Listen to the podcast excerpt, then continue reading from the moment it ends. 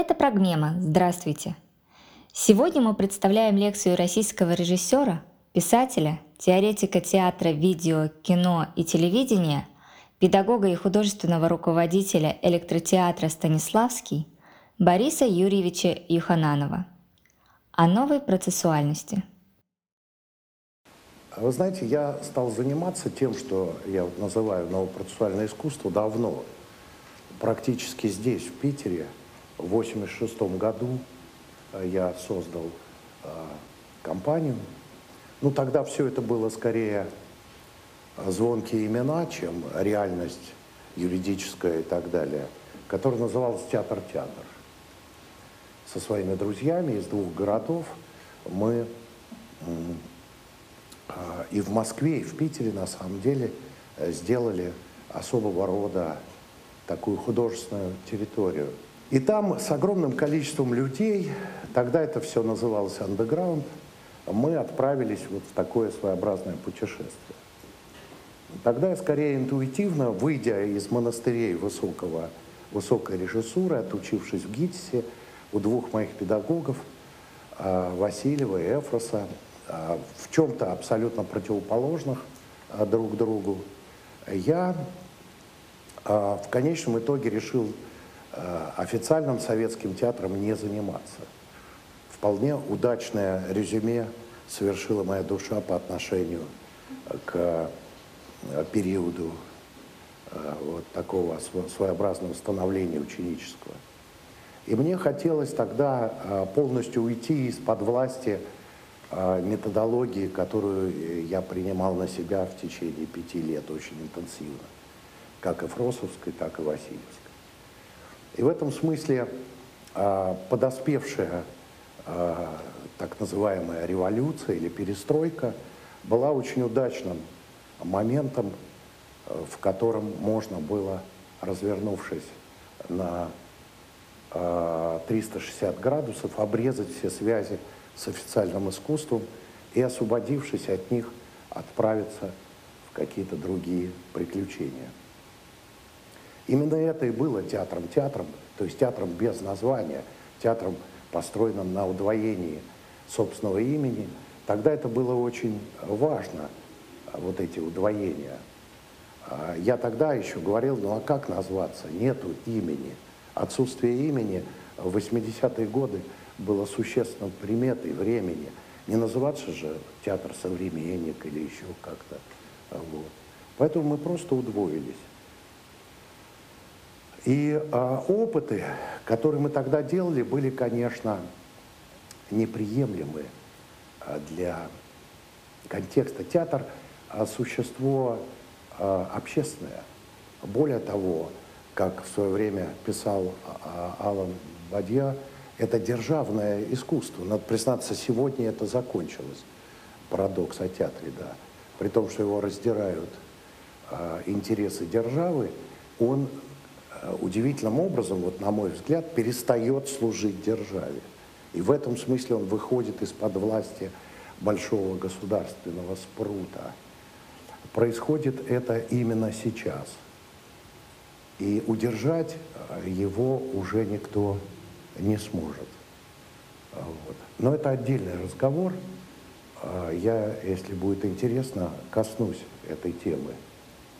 А тогда в конце 80-х мы очень интенсивно а, занимались изучением а, пограничных свойств театра, но не тех, мы выходили на какие-то иные а, возможности театра, не связанные с тем, что происходило в европейском или американском искусстве театральном, по двум причинам.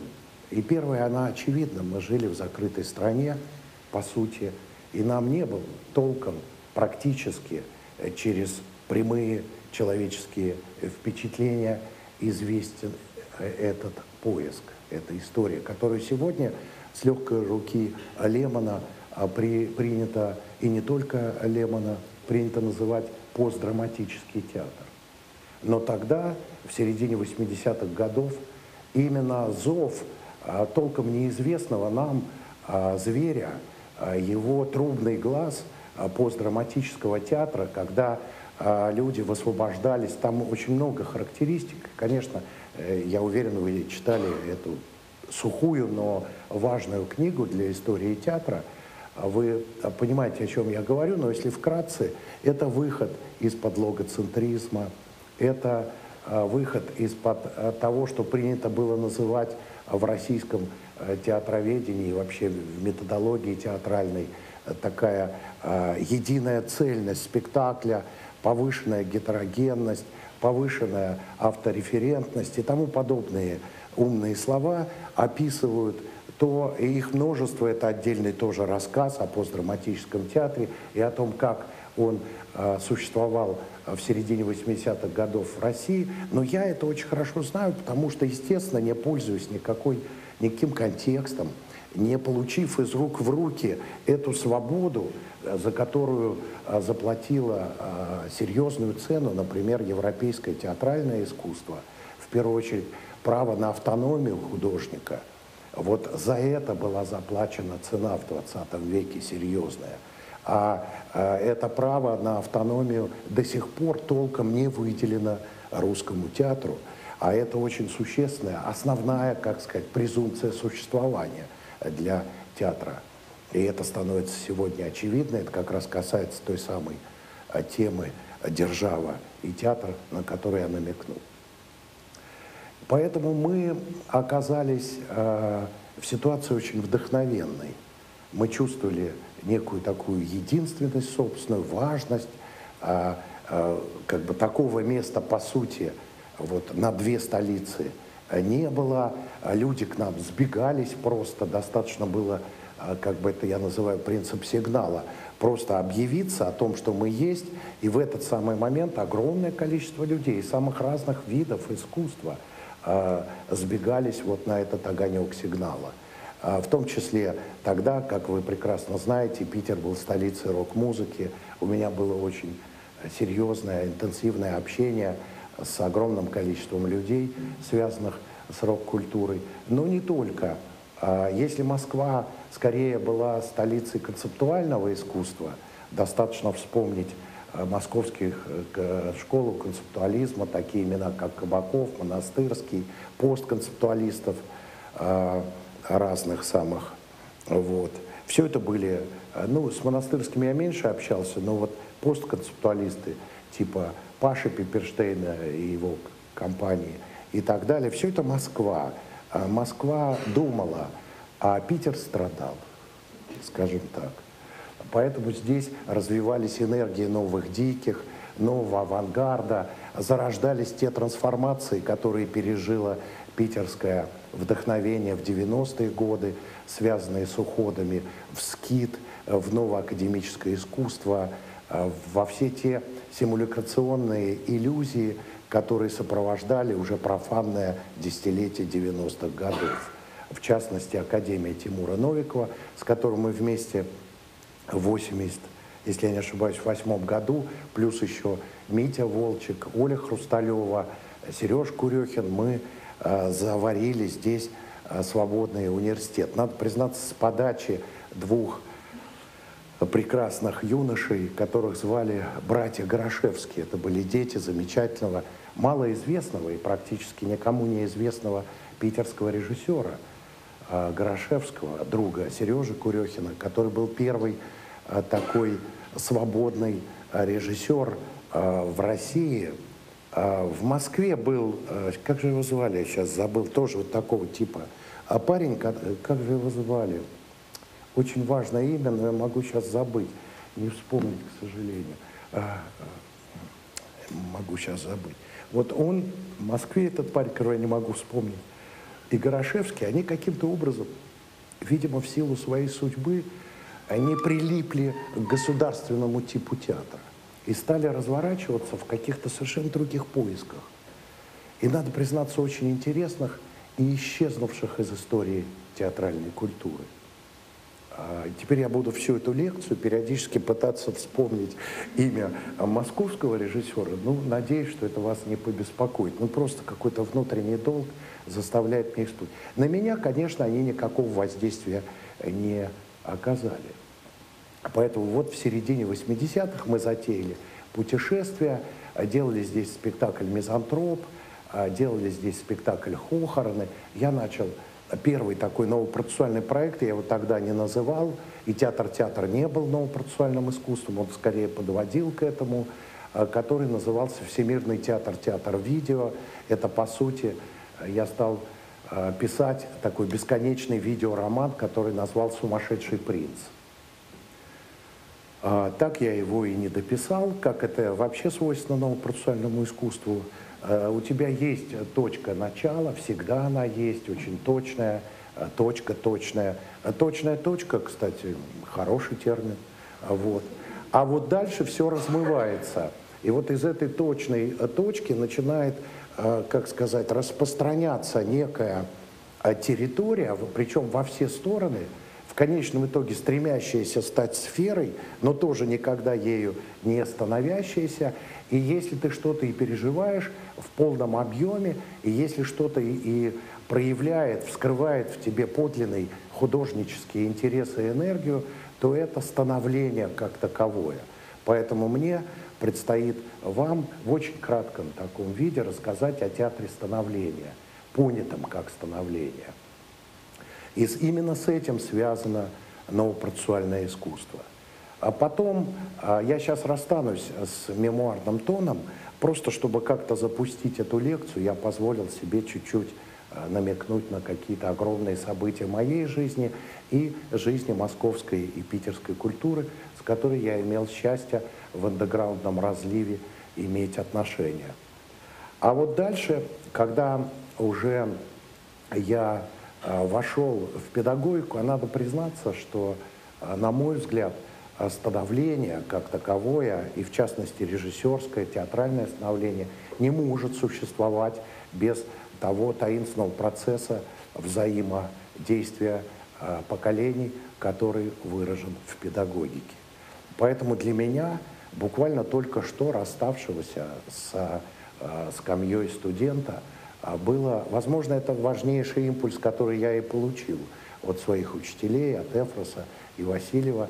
Было просто необходимо встать на тяжкий путь э, педагогической деятельности. Что я и сделал э, буквально через три э, года после того, как вышел из ГИТИСа, достаточно еще незрелым, в том смысле, что мало еще попробовавшим собственное бытие, собственный стиль человеком – я уже собрал мастерскую индивидуальной режиссуры, которую так и назвал «Мир», мастерская индивидуальной режиссуры. Здесь, в Питере, был осуществлен первый набор в 1988 году э, в рамках вот упоминаемого мною свободного университета. И казалось, что все это эфемерно, казалось, что это скорее вдохновенная игра, а, баловство, которым тогда еще был наполнен а, город, радостное и в каких-то уже ощущениях вполне себе имеющие трагические перспективы. Надо признаться, эти ощущения нас не обманули.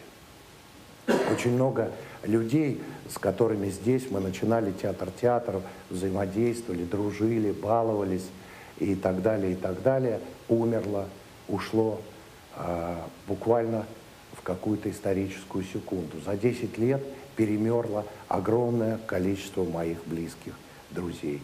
Например, Никита Михайловский в 92 году улетел в Лондоне, разбился на самолете. Игорь Олейников, один из важнейших, одна из важнейших фигур, на самом деле, а, нового искусства, новой культуры московской и питерской, создатель параллельного кино, «Сине фантома». Не так давно ушел, но это, конечно, уже в другие времена, а, Юфит Женя, а, вы знаете и помните его потрясающие фильмы. А, вот. Многие другие, Сережа Курехин уже во второй половине 90-х тоже улетел и так далее. Саша Башлачев буквально вылетел из окна. И если вспоминать этих потрясающе одаренных людей, то мы а, а, будем долго и правильно делать. Но я пойду дальше. Вот а, смерть – это тема, вот я вспомнил о Жене, некрореалисты, которой была наполнена это переживание смерти, преодоление смерти Это то, чем была наполнена э, культура андеграунда 80-х годов. Там было две, два начинания. Одно было связано с баловством, э, в которое привлекали художники, привлекали на себя особого образ неопределенного будущего. Называлось это баловство умножения на ноль. Это особого рода операция, которой занимались в Питере новые художники. Я тоже приложил к этому усилия. А, вот это умножение на ноль складывается в косой крест и ноль. Что такое косой крест? Это вот наша жизнь, вот мы ее перечеркнули, образовался ноль, отправились в будущее. Вот приблизительно так можно об этом говорить. Поэтому один из первых фильмов так и назывался «Игра в Хо». И одновременно с этим, вот именно в этом фильме, на территории этого фильма, части, которая является одной из новелл э, моего видеоромана «Сумасшедший принц», я и приобщился к какой-то очень существенной идее, э, связанной с дальнейшими моими уже исследованиями, поисками и с дальнейшей практикой. Эту идею можно назвать так – индуктивная игра, индукция. А что такое индукция? В отличие, естественно, от дедукции. Оно можно так сказать. А дедукция – это а, доминанта априорного. Вот я позволю себе как-то особым образом выразиться. Это нечто, что мы представляем в своих концах и началах, так вот художники часто намечают образ фигуры, а потом уже наполняют ее пластикой и всеми нюансами в зависимости от той техники, с которой они работают.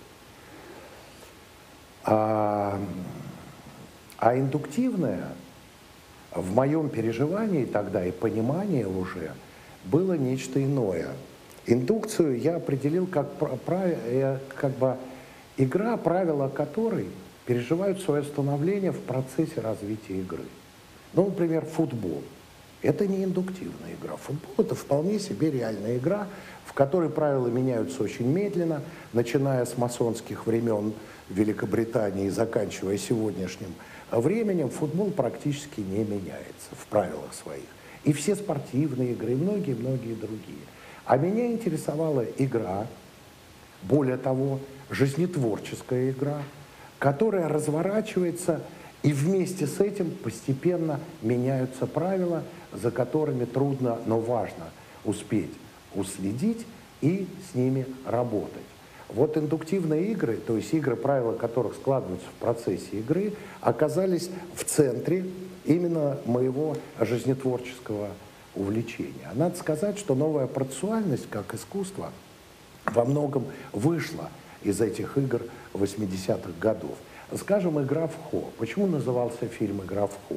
Именно потому, что это игра креста и э, э, «но» или «ну-ля». А в этом смысле один из персонажей берет на себя крест, второй берет на себя нолик и начинают играть в бесконечную как бы, игру в крестики-нолики на территории собственной жизни. Вот Никита э, Михайловский взял на себя э, крестик, а Марк Гельфанд, блестящий, чудесный, замечательный Э, наш товарищ из Питера, из профессорской семьи, э, с отдельной историей вообще об этой семье, а вот он взял на себя нолик. Или наоборот, я сейчас, кстати, не помню точно, но не суть. Важно, что они разделились, и игра приблизительно выглядела таким образом. А, а пошли вы все, вот это мой крестик. Вот я сделал ход. На что э, Марик, например, который взял нолик – а, а при этом мы движемся по городу, живем. В какой-то момент мы, например, заходим в... А, тогда многие работали в котельных. В котельне он говорит, вот мой нолик, показывая на нулевое такое жерло вот этой самой, этих самых котлов. А дальше э, это может быть монолог, который вдруг возникает в герое, и этот монолог содержит в себе вот это упоение самоотрицанием, это может быть а, нейтрализующий, аннигилирующий ход со стороны нолика и так далее, и так далее. Все это рождается интуитивно, разворачивается спонтанно, при этом снимается на огромную. Э, это такой принцип матричной съемки. Это непрерывная съемка, которую позволяли в то время видеокамеры ВХС, э, которая длится и длится. А потом меняются кассеты, и опять она длится. Таким образом постепенно складывалось э, у меня понимание природы видео искусства в отличие от театра и кинематографа и так далее. А, вот эта игра в хо, индуктивные игры, жизнетворческие, они, а, возможно, тут имеет большое значение именно питерский, какая-то эманация, которую этот город себе, во всяком случае, в то время очень прозрачно содержал. И я, получив этот импульс, стал, с одной стороны, изучать природу видео. Меня заинтересовала там непрерывность линии, совсем другие постструктурирующие стратегии монтажа, например, когда ты под воздействием э, до конца тебе самому неизвестной темы э, бесконечно снимаешь вспарывая реальность искусственными внедрениями туда, вот по типу того, что я рассказал, они могут быть самые разные, создавая по пути перформансы или монологи, э, э, неожиданно оказываясь в каких-то диалогах, нарративах и так далее, и длясь, и длится, и длится эта игра, эта тема, пока вдруг компания, которая это производит и бродит по городу и квартирам по своей жизни и окружающему социуму вдруг не ощущает, что этот фильм закончился, энергии его продолжать снимать нет. Ты снимаешь его ни зачем, ни для чего, просто под воздействием внутреннего излучения, необходимого э, для э, жизни. И тогда возникает огромная матрица, с которой еще неизвестно, что делать. Ты только что пережил, э, ты чувствуешь вот этот потрясающий материал, это ничего не стоит – но сама по себе матрица, вот это вот отснятый огромный материал, он э, взывает к монтажу, но ты удерживаешь себя от этого монтажа, чтобы получить дистанцию к тому, что вы сняли. Эта дистанция иногда длилась год, а по отношению к некоторым фильмам длится до сих пор. Вот как это не парадоксально. Это огромный материал. Я жил непрерывно а, в режиме видеосъемки на протяжении почти четырех лет, пока не наработал страшную аллергию к видеокамере. Я просто не хотел брать его в руки, потому что это удвоение жизни. Удвоение жизни. А потом и утроение ее, когда ты садишься ее монтировать. Это очень тяжкое чувство. Оно наполняет тебя, а, с одной стороны, ну, каким-то, знаете, исчерпа, исчерпанным нарциссизмом нарциссизм оказывается не, не усладой, а, между прочим, в России в то время было табу на нарциссизм. Ты не имел права, как сказать, а, а вот к этой автореферентной грации собственной жизни испытывать интерес. Нет, ты должен был все время говорить о каких-то гуманистических ценностях, все время созидать другого. Э, но другой появляется только потом, после того, как ты сам исчерпаешь интерес к самому себе. Вот, возможно, под воздействием вот исчерпанного интереса я пережил видеоискусство как пытку. С тех пор, мне, мне кажется, я навсегда избавился от нарциссизма. Правда, правда. Невозможно. Не смотреть на себя, ни так далее, ни так далее. Вот. Но так или иначе, способ обращения с этим материалом, возможно, объективировался не только из-под власти моих собственных переживаний, но туда, где, как это обычно бывает, возникают какие-то зачатки объективного, то есть некие теории, некого метода. А в искусстве все это достаточно относительные вещи, и вы прекрасно это понимаете. Но так или иначе, я понял, что я имею дело с медленным видео, я понял, что это совсем другие э, принципы монтирования такого рода бесконечного материала, подверженного, да еще и становлению. Это не дискретный э, поток мира, который проходит через твою душу и практику, оставаясь в огромных матрицах. И что с ним делать, как с этим обращаться – с этой постоянно живущей камерой и так далее. Возможно, об этом что-то э, э, э, понял Ларс фон Триер, что свело его с ума, и он создал вот эту знаменитую свою догму, надо признаться, его видеофильм – это слабое подобие того, что мы делали в конце 80-х годов.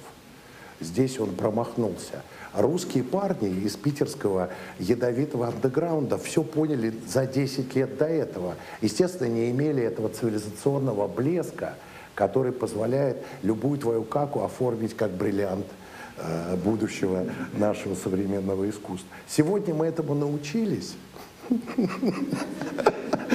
Вот. Но времена изменились. Вот. Так или иначе, а, было понаделана куча матриц. Мы все-таки, а, и это скорее не с нами связано, а с общим таким торговым интересом к издыхающему совку, огромное количество самых разных покупателей явилось, и так как мы могли представить то, что мы сделали, то мы дальше на протяжении трех лет находились в эйфории международного успеха параллельное кино, синефантом, некрореалисты, медленное видео, все-все-все полезло а, во все тяжкие, и мы непрерывно на протяжении трех, трех или четырех лет ездили по всем международным фестивалям. Надо признаться, что ничего более мерзкого, чем международные фестивали, я не знаю. Это абсолютная потеря времени. И именно благодаря вот этим дырам, огромным дырам, понимаете, вот э, сейчас отброшу себя в какой-то совершенно другой этап рассуждений и скажу вам о том, что э, если э, вот Перельман знаменитый, да, вы знаете, что он сейчас работает над теорией дыр, он пытается доказать, что во Вселенной дыр нет – вот я готов выступить абонентом. По Вселенной есть дыры, и я знаю их имя. Это международные фестивали. Понимаете? И именно они не дают возможности собраться вот в эти благословенные сферы деятельности и, наконец, нам испытать пол, полностью блаженство созидательного труда, без которого невозможен 21 век, как мы с вами очень хорошо знаем. Вот. Но так или иначе, я вот как бы плутая по лабиринтам этих дыр, перескакивая с одной их грани на другую, выбрался как раз благодаря вот этому неустанному и неустранимому импульсу заниматься педагогикой. Когда ты начинаешь делать мастерскую индивидуальной режиссуры, времени у тебя для разъезд... разъездов по фестивалям не остается, ты благословляешь собственную судьбу и отправляешься в ту какую-то неизъеденную иллюзиями глубину, которая и называется э, педагогика. И вот где-то с конца 80-х по сие время я этим занимаюсь. Но просто а, понятно, что я не понимаю педагогику как передачу традиции. Иначе кем бы я был тут? Гуманистом. А я уже тогда, э, в 89 году, когда стал делать проект «САД», очень точно понял, что я не гуманист, я гуманоид. И вот с этого понимания, э, как бы, ощущения себя в жизнетворческой позиции гуманоидальной, и началось, и началось то, что называется новопроцессуальным искусством. Это искусство для гуманоидов. Надо расстаться с гуманизмом, да, дорогие друзья. Обрезать все связи. Еще раз мне пришлось как бы с бритвой в руках, уже кровавой от предыдущей резни, когда я обрезал связи с официальным советским искусством, мне пришлось развернуться на 360 градусов и обрезать связи с андеграундным искусством и собственным поколением. Только выйдя из-под власти этого поколения над собой, можно было заниматься тем, чем я, мне предстояло заняться. Почему? Дело в том, что в это время, собственно, в России, а, наконец, а, как сказать, приходил к власти постмодернизм а, пропущенный многими выдающимися художниками, например, драматург Славкин, который говорил, вот тут говорят, что кончился постмодернизм, а я даже не знал, что он начался. А говорил он это в связи со спектаклем Васильева «Сорсо», который является шедевром постмодернистского театра, не зная а, сам про себя это. Вот так приблизительно к нам приходил постмодернизм, куда записывали всех без разбору, и который, конечно же, был искусством для виртуозов, абсолютно необходимым а, а, пунктом, где совершалось а, поступление а, методов, техник, мировоззрений в особого рода портал, откуда можно было туда вступить, э, для того, чтобы уже никогда не вернуться. Что произошло, собственно, с целым рядом художников и поколений целых мыслителей нашего, э, наш, в наших пенатах, скажем так. Вот. А я в этот самый момент э, определился с э, тем, что постмодернизм э, осуществляет особого рода опасный лексический, в первую очередь, если глубоко понять, что такое лексика. Если различить лексическое не только на уровне артикуляции, но и на уровне мышления. Я понимал, что надо из-под власти э, еще не до, не до конца устаканившейся в нашем Отечестве постмодернистских технологий выходить. Но куда выходить? Вот тут начинается уже довольно серьезный момент, потому что, конечно же, это игровое сознание постмодернизма, конечно же, это территория игры, как бы мы это ни понимали. То есть горизонтальное сознание, иначе говоря. Поэтому в русском разливе постмодернистской так были развиты, э, причем до потрясающе красивых вещей, десакрализующие тенденции. И в этом смысле скажем, мои, мое так называемое поколение, а это я говорю по, по советской привычке, потому что говорить о поколении сложно, ненадежно и малоэффективно, но я все-таки этим пользуюсь. Понятием, э, оно, конечно, было занято десакрализа, э, десакрализацией. Ну, по понятным причинам, потому что огромное количество мертвых слов, надо было что-то с этим делать. Практически все слова мертвые, все технологии приводят к мертвечине – Поэтому возникают некореалисты, поэтому возникает огромное количество а, способов разбивания, уничтожения, растворения, разъедания этих мертвых понятий. Практически невозможно было разговаривать, поэтому многие замолчали. Но без слова куда ж ты денешься? Значит, надо что-то заново сделать, чтобы вернуть слово вот, а, в собственные, а, как сказать, меха сделать сложно. А первое, а, пришлось заново для себя внутренне, очень индивидуально переосмыслить а, некоторые важные позиции, связанные с историей 20 века. А, я позволю себе на них остановиться, понимая всю спорность того, что я сейчас произнесу. Первое. Тоталитаризм. Ведь, как мы с вами хорошо знаем, в начале 20 а, века расцвели совершенно потрясающие а, объемы и а, связанные с этим смыслы обращения с мистериальным, универсальными пространствами культуры. Я для себя, конечно, разделяю культуру и искусство, а так же, как я разделяю текст и речь – но говорить об этих э, разделениях надо позже.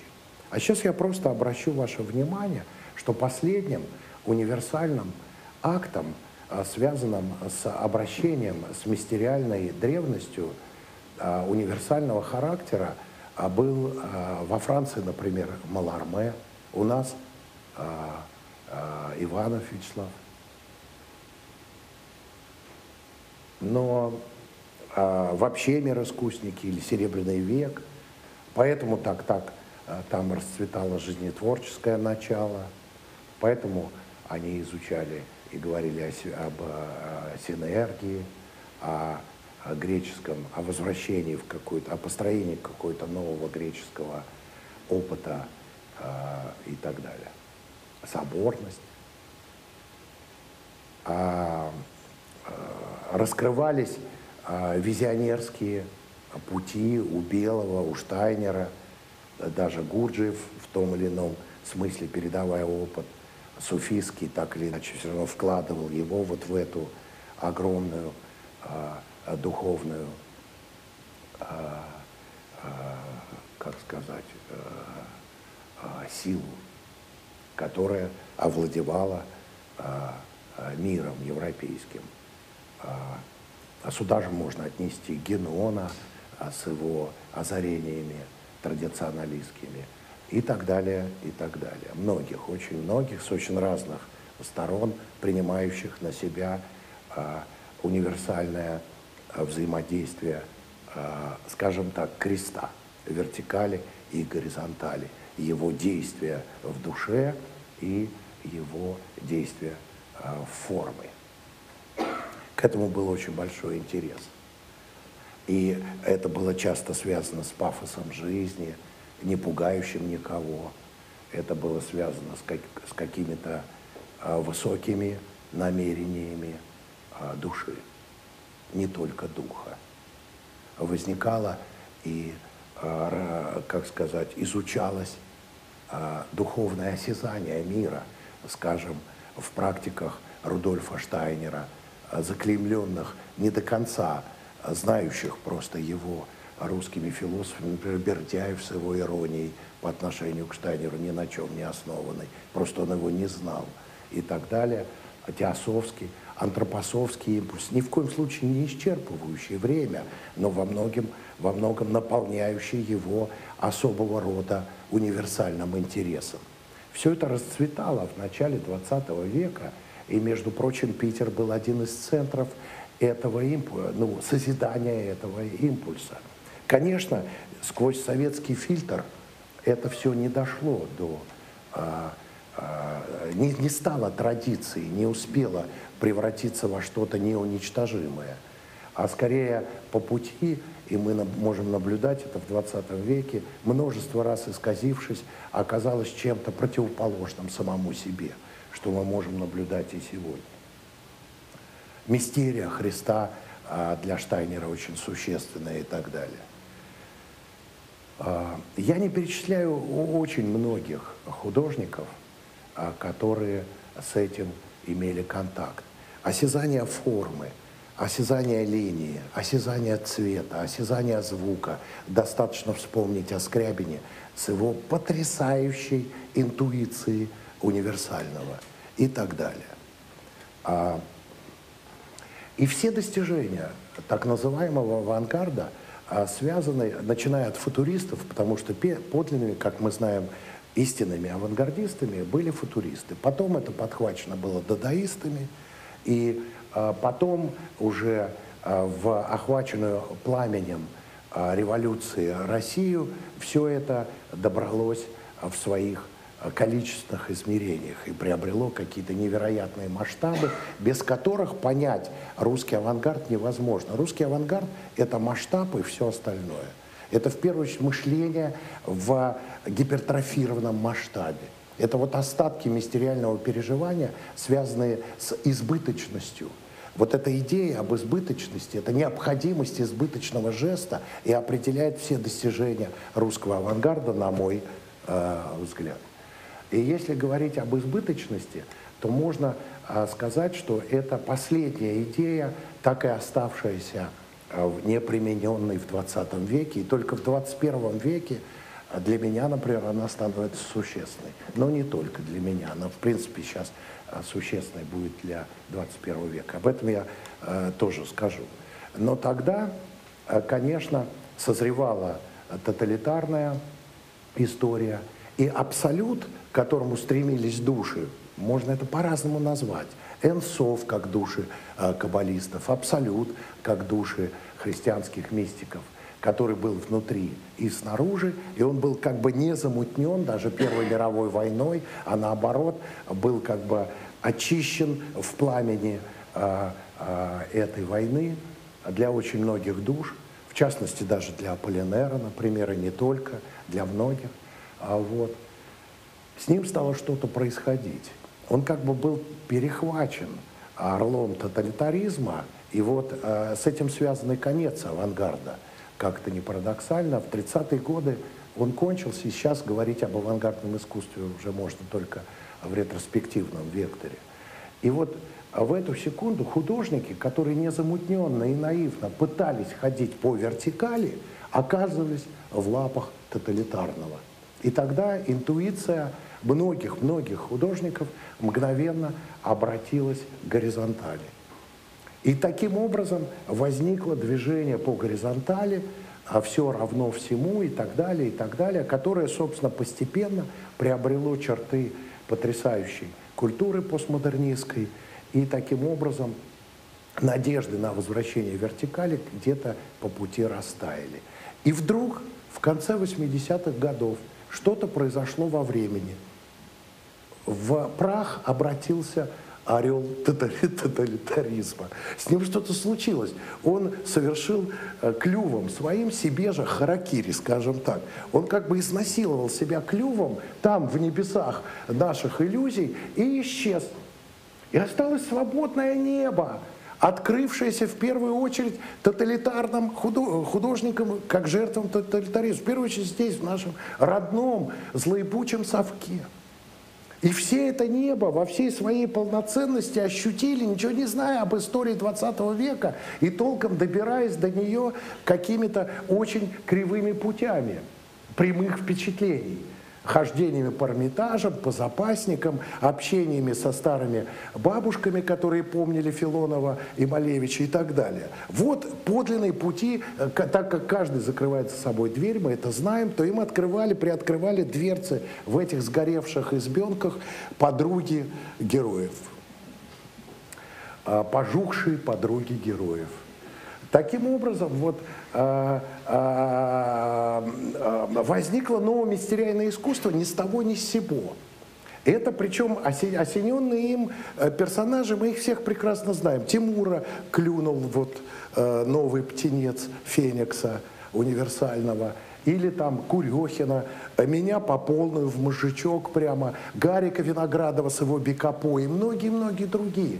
В Питере, Москве в ответ на постконцептуальные изыски, стебы и десакрализующие жесты наших же близких приятелей стали возникать очаги нового универсального искусства, нового мистериального искусства. Причем ни с того, ни с сего. И вот это а, этот жар а мне захотелось э, принять в практику э, того э, процессуального искусства, которым я к этому моменту достаточно уже осознанно занимался. Таким образом, у меня возникла необходимость не просто индуктивных игр, а необходимость нового мистериального, э, работать с новым мистериальным процессом – и изучить его свойства. Но одновременно с этим было понятно, да, у игрового сознания есть свои границы. И эти границы уже стягивали мою душу пределами, из которых невоз... Э, с которыми хотелось расстаться. Мы же поколение, э, э, не принимающее правил. Вот бесправные, они в результате образуют э, неприятие правила как такового. В отличие от того поколения, которому кажется, что у них есть права, вот нынешних. Они готовы подчиниться любым правилам, лишь бы их ясно им изложили. Правда, сейчас уже опять возникают люди, которые не доверяют правилу как таковому, а хотят его проверить. Но это очень опасно для государства, как вы знаете. Проверять правила, которые тебе передают. Это что же такое? Это мы что, все станем обществом эксперимента? А, а, а когда же делом заниматься? Вот. Поэтому тут свои новые проблемы назревают. Но в 80-е годы, конечно, никто ни с каким правилами соглашаться был не готов. Все бунтовали и выходили из-под любого правила. А вот дальше, профанные 90-е, они образовали запрос к правилам, и это другая история.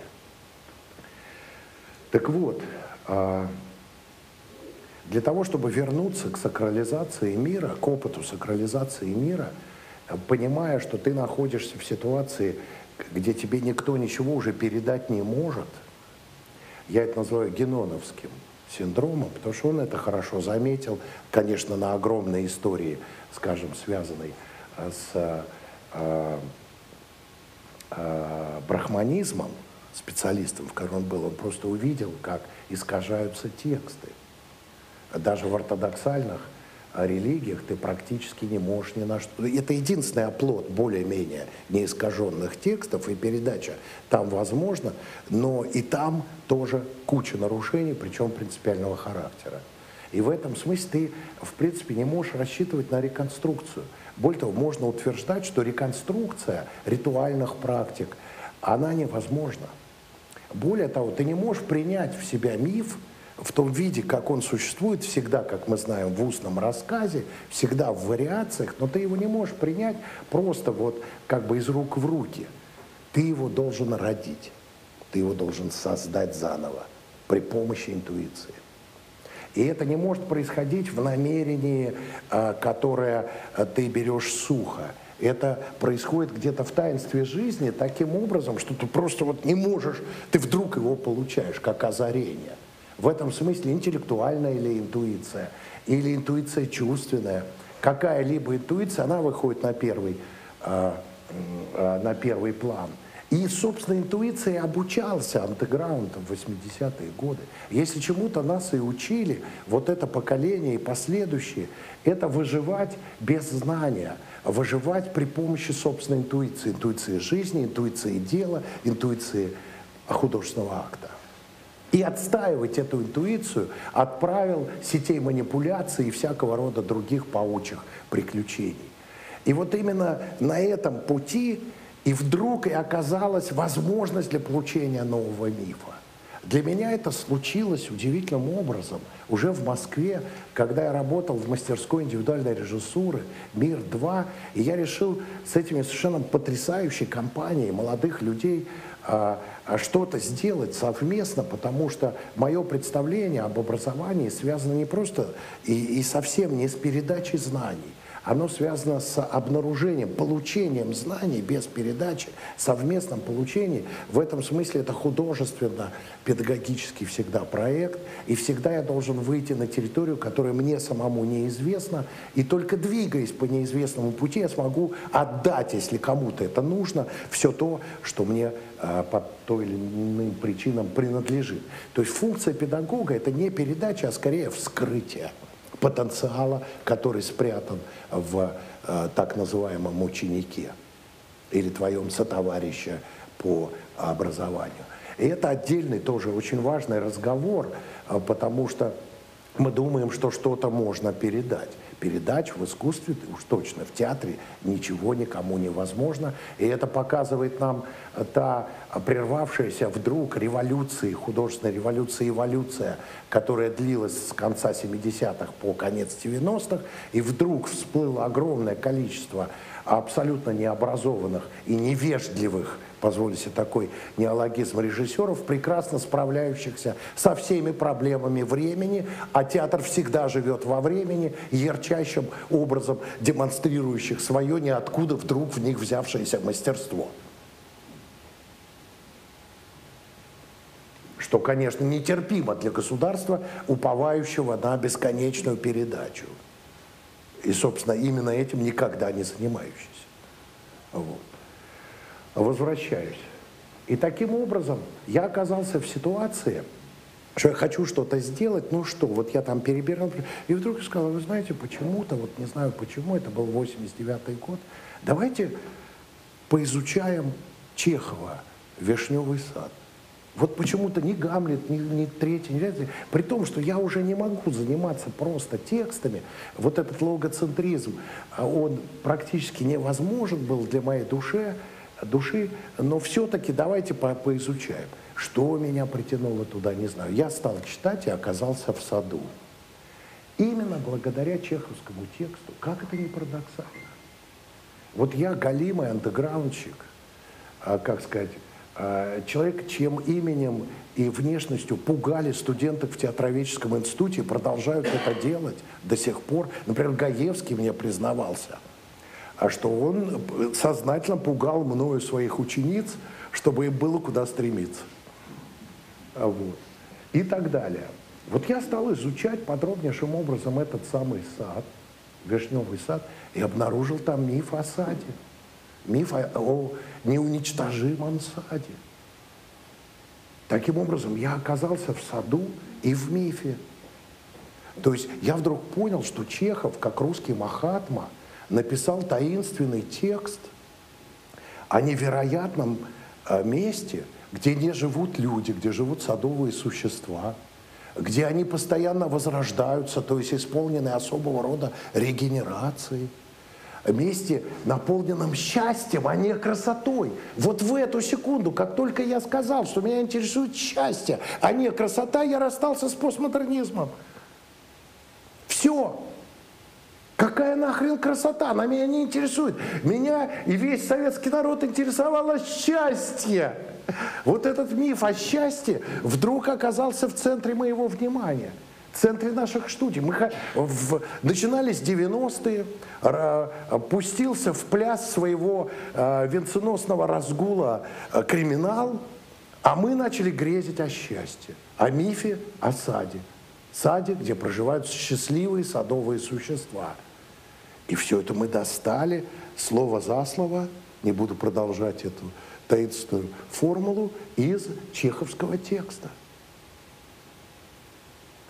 Это, конечно, была невероятная, подробнейшая работа, э, которую потом я обнаружил только у таламудистов, у каббалистов, у каких-то таких великих мудрецов э, всех времен.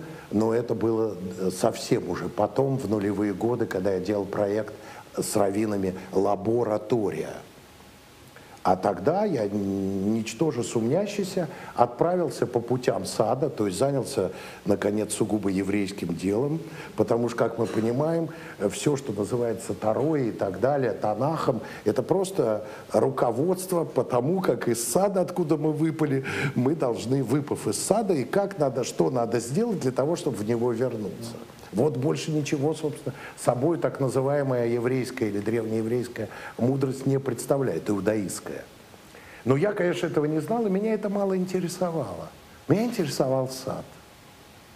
И вот, собственно, я оказался в особого рода позиции, которую можно так обозначить.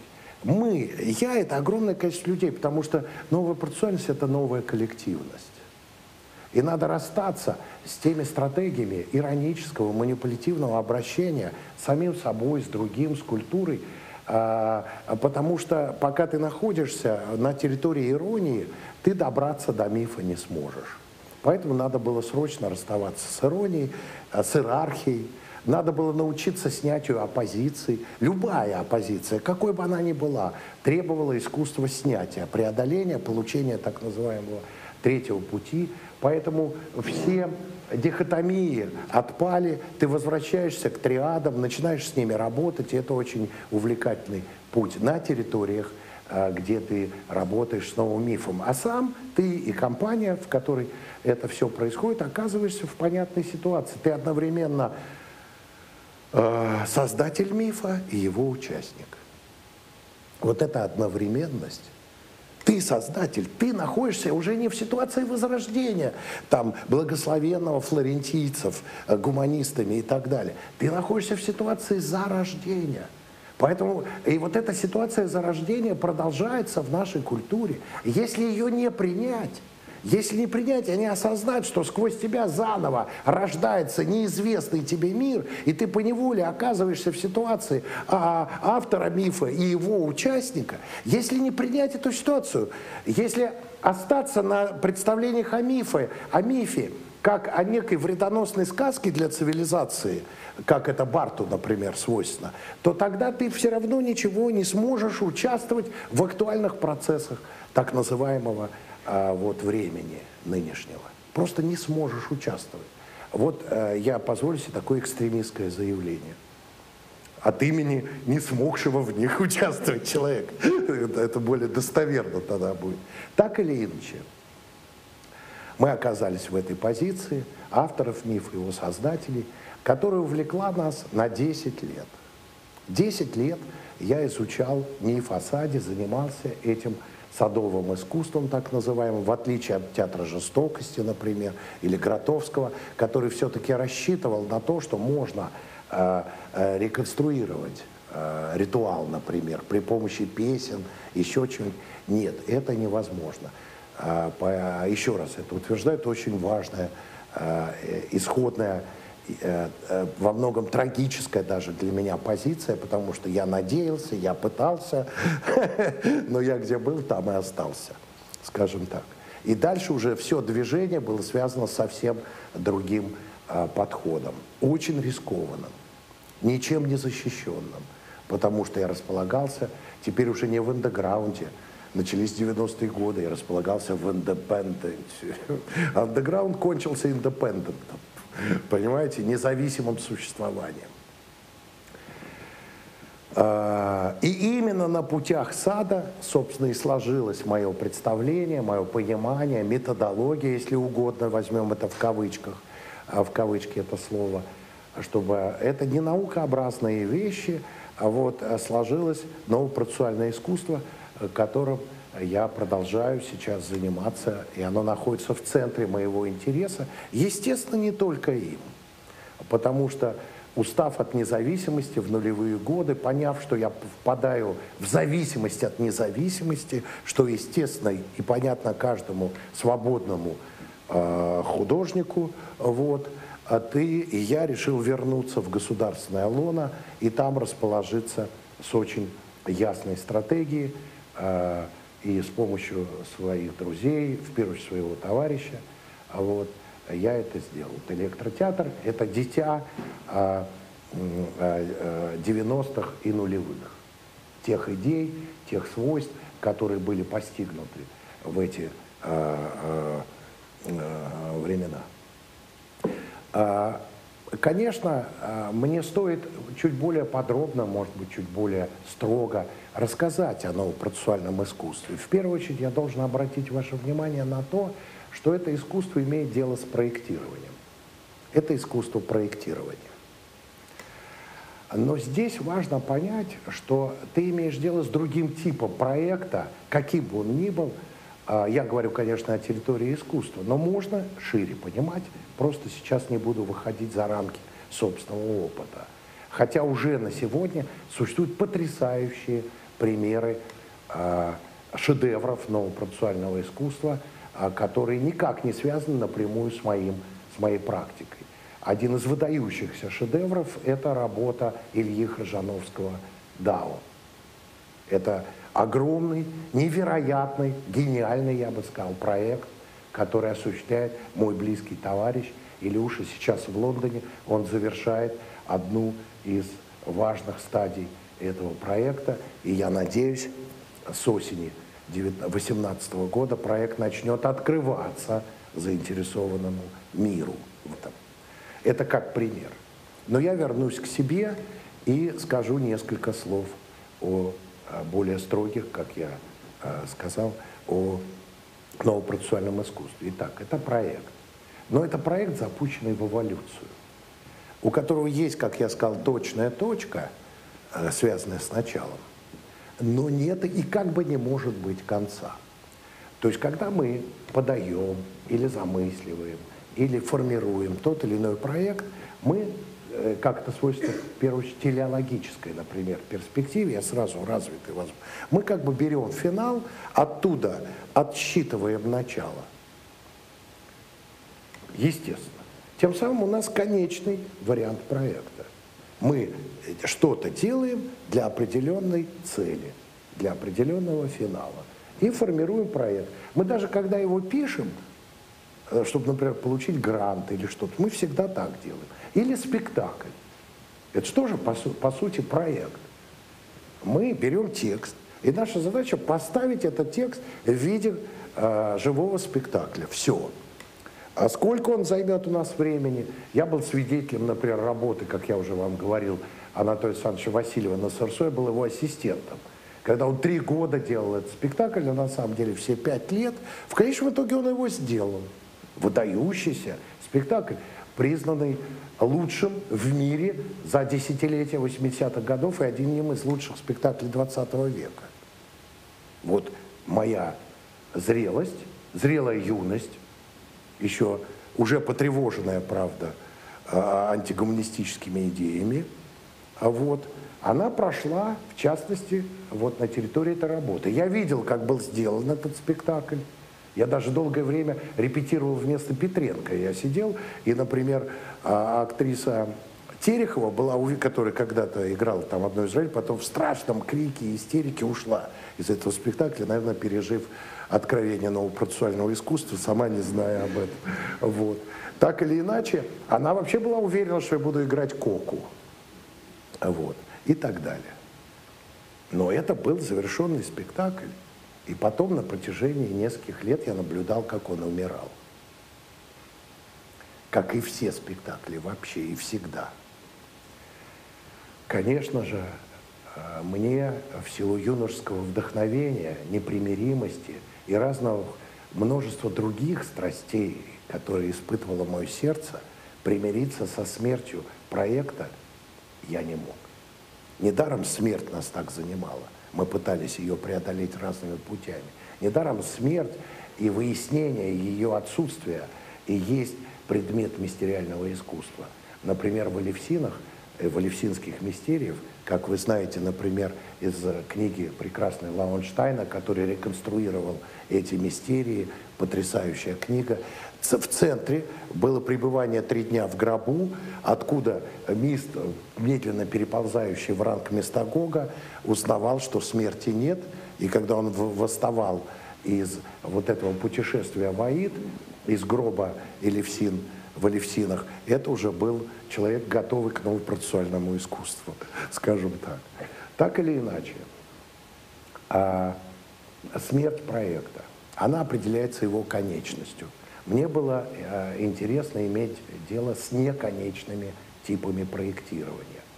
Эволюция, которая всегда связана с мутациями. Поэтому одна из моих статей конца 80-х годов так и называлась «Имага-мутант».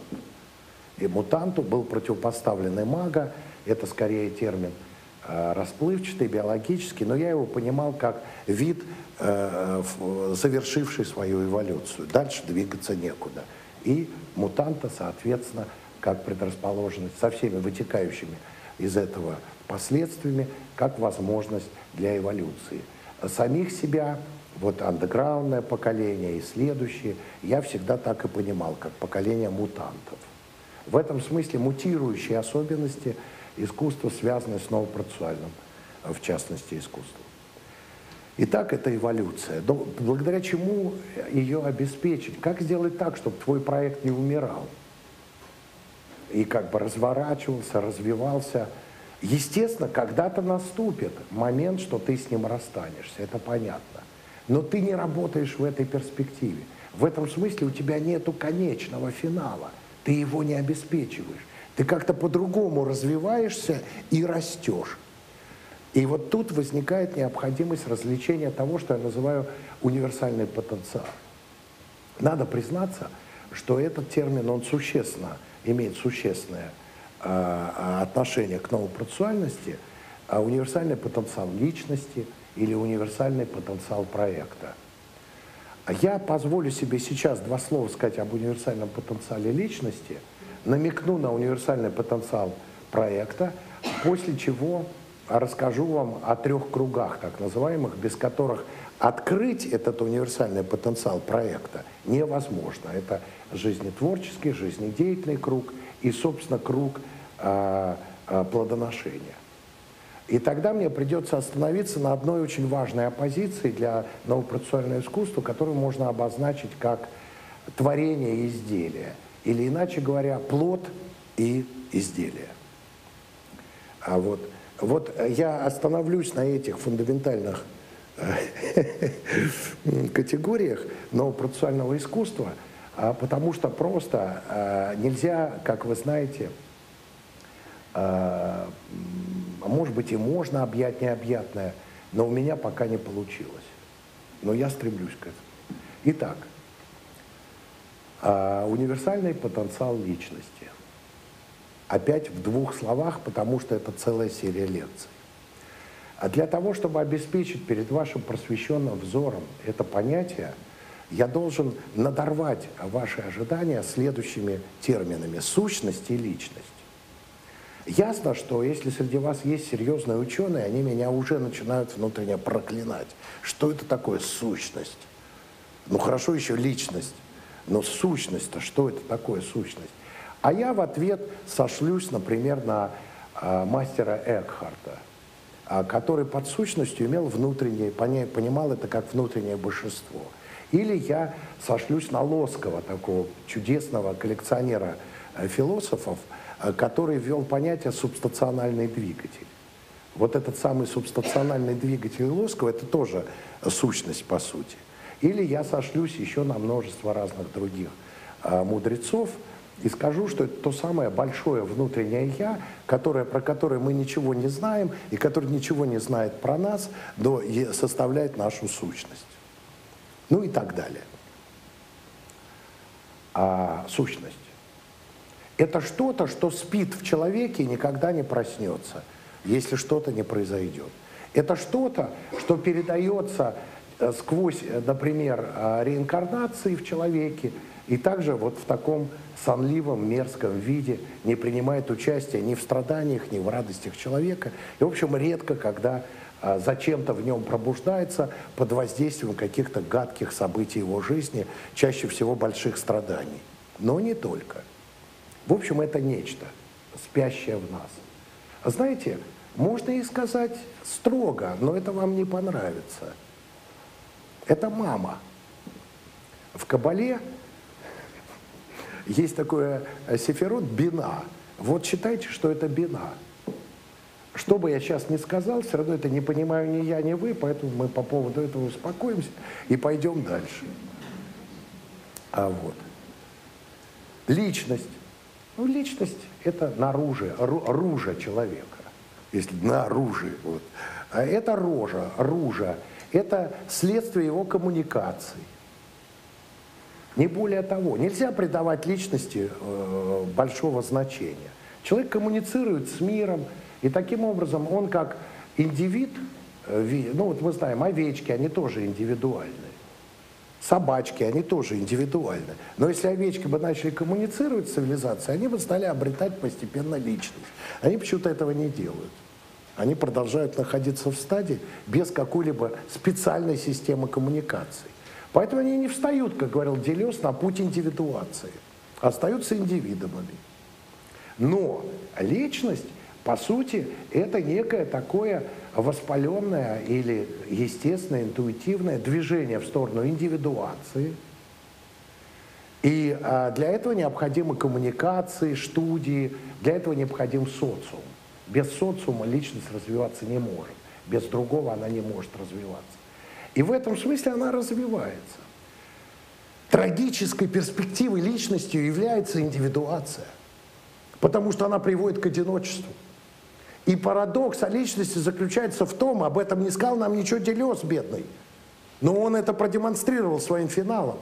Как только ты переживаешь подлинную индивидуацию, ты оказываешься в одиночестве – и вот это одиночество разъедает тебя до веревки. Это петля одиночества. О нем знали русские поэты, например, Цветаева и многие другие. Чем стремительнее путь личности, тем трагичнее ее финал. Именно в силу одиночества, непереносимое для собственной личности, потому что она может существовать только в связи с другими. Это парадокс и особого рода трагический парадокс о личности. Так апропо скажу. Но так или иначе, если личность встает на путь художественного творчества, э, коллективного, тогда ее индивидуация может быть сбалансирована и приведена к определенным, это очень трудный э, путь, но она может быть, и театр в этом смысле находится в центре этого пути. Если представить, что именно в театре изучаются пути индивидуации, которые при этом дают э, в коллективном режиме. И это надо специально изучать. И это долго изучать трудно, потому что коллективу свойственна одна известная особенность, связанная с, с излучением. Коллектив распадается. Распад коллектива – это те самые атомные э, вот, э, вибрации времени, из которых оно, собственно, в страшном и прекрасном своем виде состоит.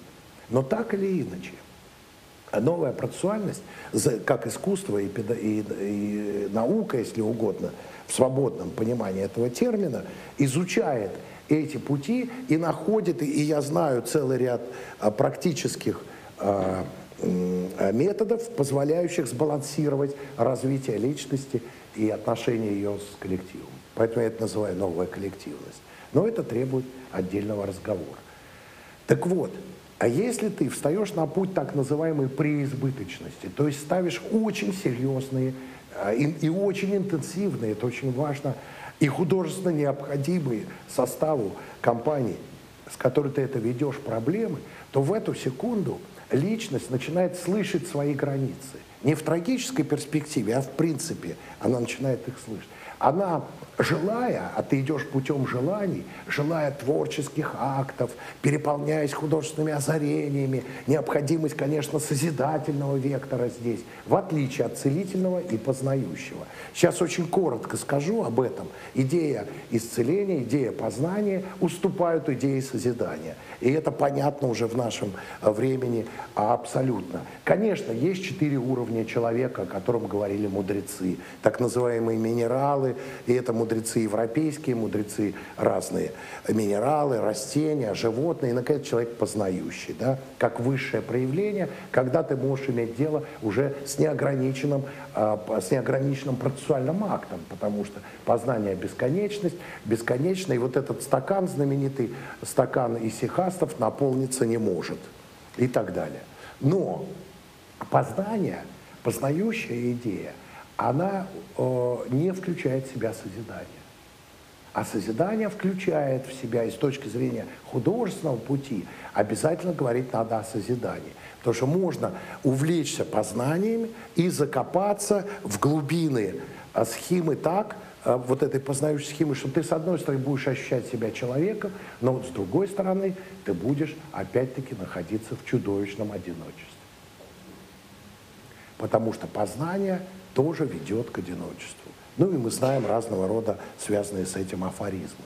Поэтому созидание, которое включает в себя исцеление, и я, надо признаться, проверил это для себя, на своем уровне. Я проверил это в работе, например, с людьми с Даун-синдромом, с которыми я работал около 7 лет, в 90-е годы. У меня был такой проект да, Дауна или поход с золотыми птицами.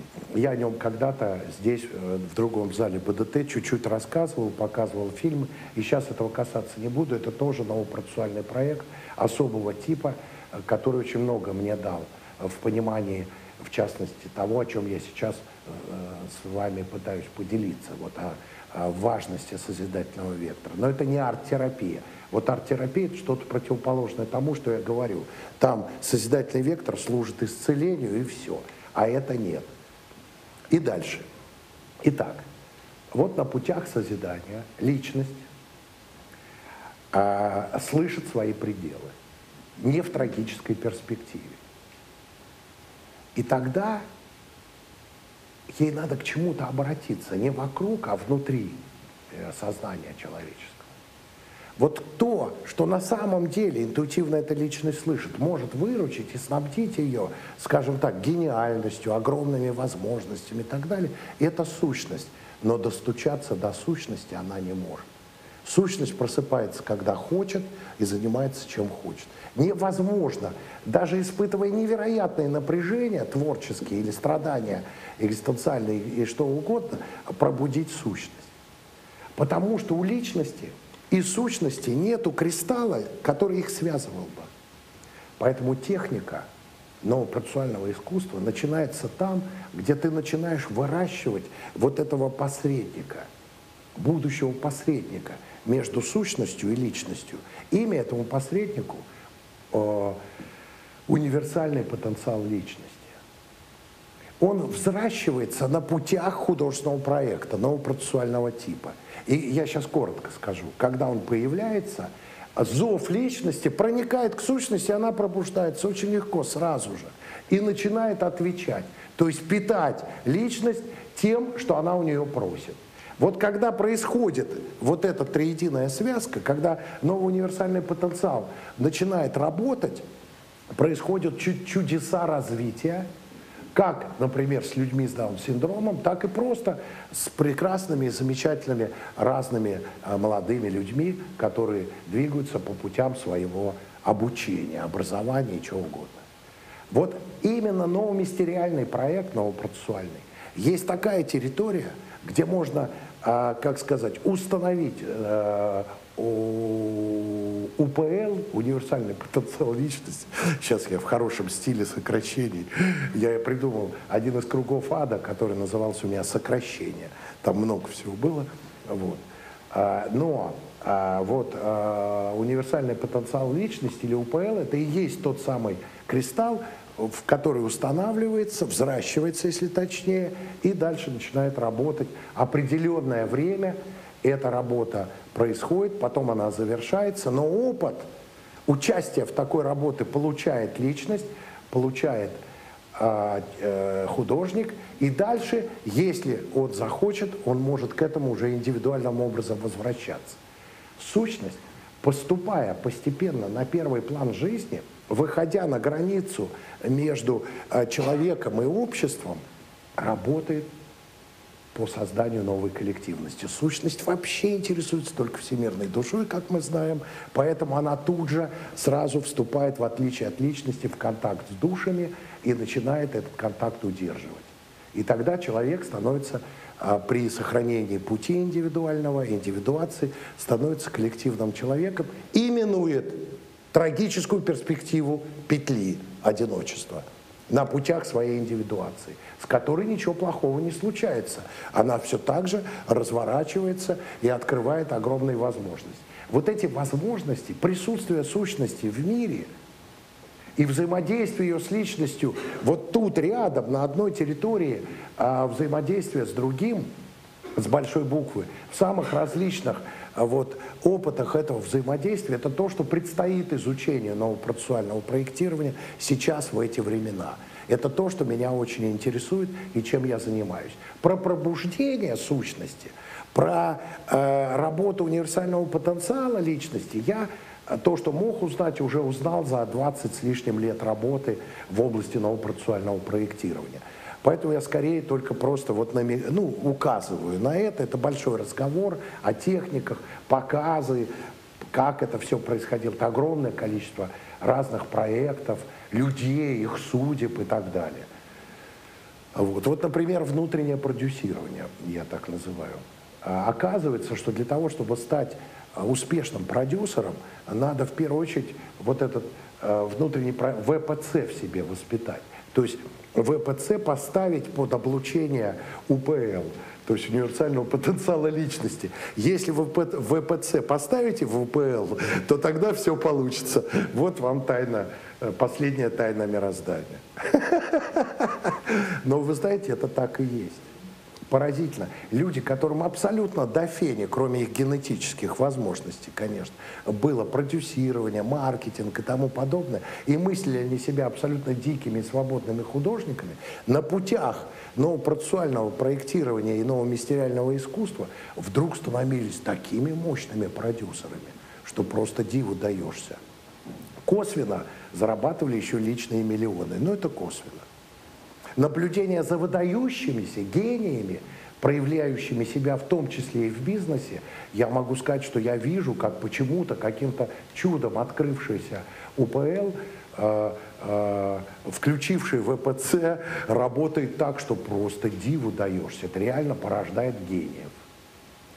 Без имен и. Вот. Итак, я вам, как и обещал, рассказал про универсальный потенциал личности. А что такое универсальный потенциал проекта? В чем он заключен? Совсем в другом. Это просто, скорее, игра э, сходными именами. А ты э, вот э, различаешь, для того, чтобы был создан универсальный потенциал проекта, например, в театре, требуются три вещи. Первое, требуется выйти на границу по отношению к драматическому как таковому. Второе – выйти на границу по отношению к перформативному как таковому и попытаться снять их оппозицию. Это сейчас очень актуально, очень важно. Все присутствие и исполнение. Присутствие, скажем так, э, в этом можно коротко определить перформативное как таковое и послание, исполнение драматическое, опять очень условно. Вот снять оппозицию между одним и другим невозможно, и в практиках даже самых выдающихся сегодня художников режиссер ты все время видишь, это перформанс, там уничтожено драматическое. Это драматическое. Там, э, там кроме самого акта спектакля, который э, парадоксальным образом является перформативным актом, кто никак не замечает, что он пребывает, присутствует перед зрителем, кроме вот этого мета-момента, все остальное это драматическое, там нет никакого перформанса и быть его там не может. А как же получить территорию, где возможно соосуществление, соприсутствие или, со, э, или взаимодействие перформативного и драматического? Так вот, для того, и что, и вот тут открывается нам значение э, универсального потенциала проекта. Только в случае, если вы определите мифологическую территорию, в которую поселите перформативное и драматическое, тогда вы с легкостью снимете эту оппозицию. В этом смысле, опять-таки, надо, пометуя о том, что миф, даже если это канонический миф, как бы известный всем, миф – это та территория, где перформативное и драматическое на самом деле могут разрешиться. И вот если вы встретились с мифом или оказались, опять-таки, автором и участником того или другого мифа, это уже таинство. Когда вы ощутили это – вот в эту секунду вы ощутили нового, а вот универсальный потенциал будущего проекта. Его, конечно, надо сложить. Это все делается интуитивно, фатумно. Это никогда не происходит из мозгов, как это у меня происходило и с Орфеем. Я вот набирал, набирал мастерскую «Мир-5», мастерскую индивидуальной режиссуры. Я посмотрел, и вдруг я понял, что я буду делать Орфея. А до этого был «Мир-4», где э, мы со Светой Адоневы очень активно сотрудничали.